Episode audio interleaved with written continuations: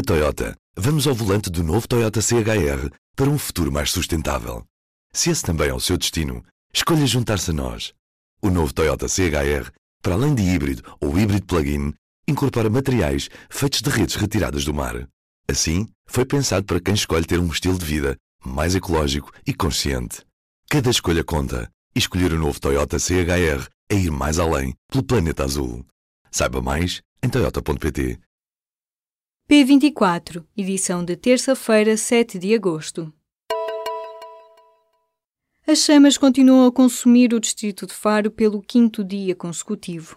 Há mais bombeiros e meios aéreos no terreno desde o início da manhã desta terça-feira, mas o combate está a ser dificultado pelo vento forte e o fogo fora de controle avançou para Silves e Portimão. O incêndio já está sob investigação do Ministério Público e da Polícia Judiciária para determinar as causas e o eventual enquadramento legal.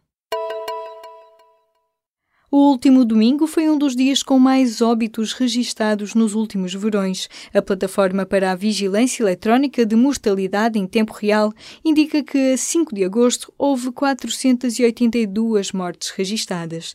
No sábado, o dia mais quente dos últimos 18 anos, foram contabilizados 339 óbitos e na segunda-feira houve mais de 450 mortes. A Direção-Geral da Saúde garante que o número está em linha com anos em que se registaram condições meteorológicas semelhantes. As chamadas para o INEM aumentaram, mas a afluência às urgências permaneceu normal durante o fim de semana. A portuguesa Inês Henriques conquistou uma medalha de ouro nos Campeonatos da Europa de Atletismo na manhã desta terça-feira. A atleta de 38 anos venceu a prova dos 50 km de marcha em Berlim, onde entrou como uma das favoritas ao ouro. Esta foi a primeira vez que os 50 km de marcha integraram o programa feminino dos europeus. O Conselho de Administração da CP está de saída e a tutela já está à procura de uma nova equipa para substituir a administração de missionária de Carlos Nogueira, Abrantes Machado e Ana Malhó. A informação foi adiantada por fonte do público, mas tanto a CP como o Ministério do Planeamento e Infraestruturas não comentam a saída da administração.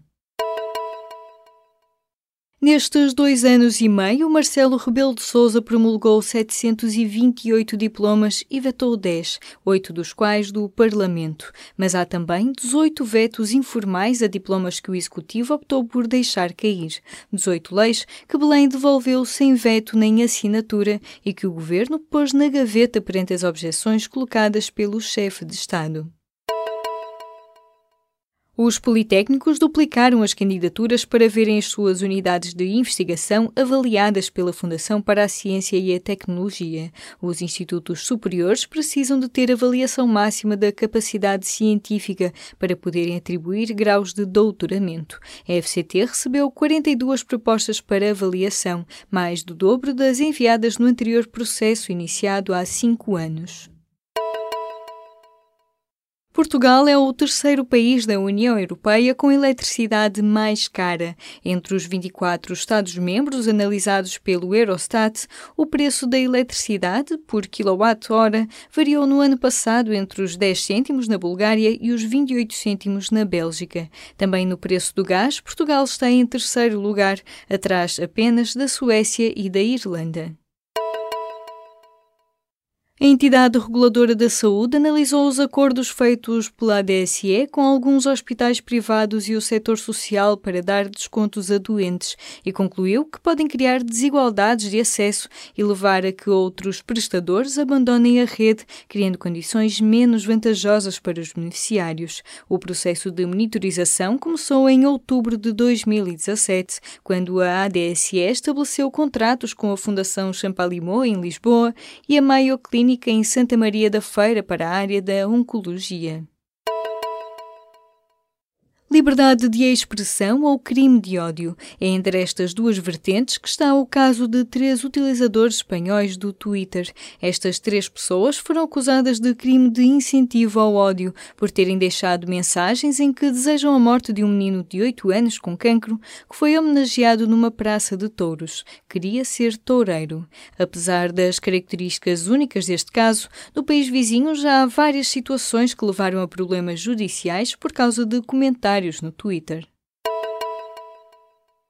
Ainda vamos a tempo de travar o aquecimento global ou teremos de nos adaptar a um planeta cada vez mais quente? Um estudo mostra que estamos muito perto de ultrapassar um ponto de não retorno, em que corremos o risco de parar todas as fábricas e a Terra ainda assim continuar a aquecer.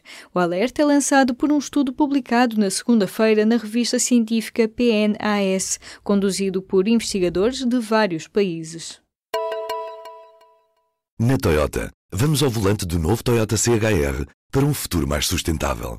Se esse também é o seu destino, escolha juntar-se a nós. O novo Toyota CHR, para além de híbrido ou híbrido plug-in, incorpora materiais feitos de redes retiradas do mar. Assim, foi pensado para quem escolhe ter um estilo de vida mais ecológico e consciente. Cada escolha conta e escolher o novo Toyota CHR é ir mais além pelo planeta azul. Saiba mais em toyota.pt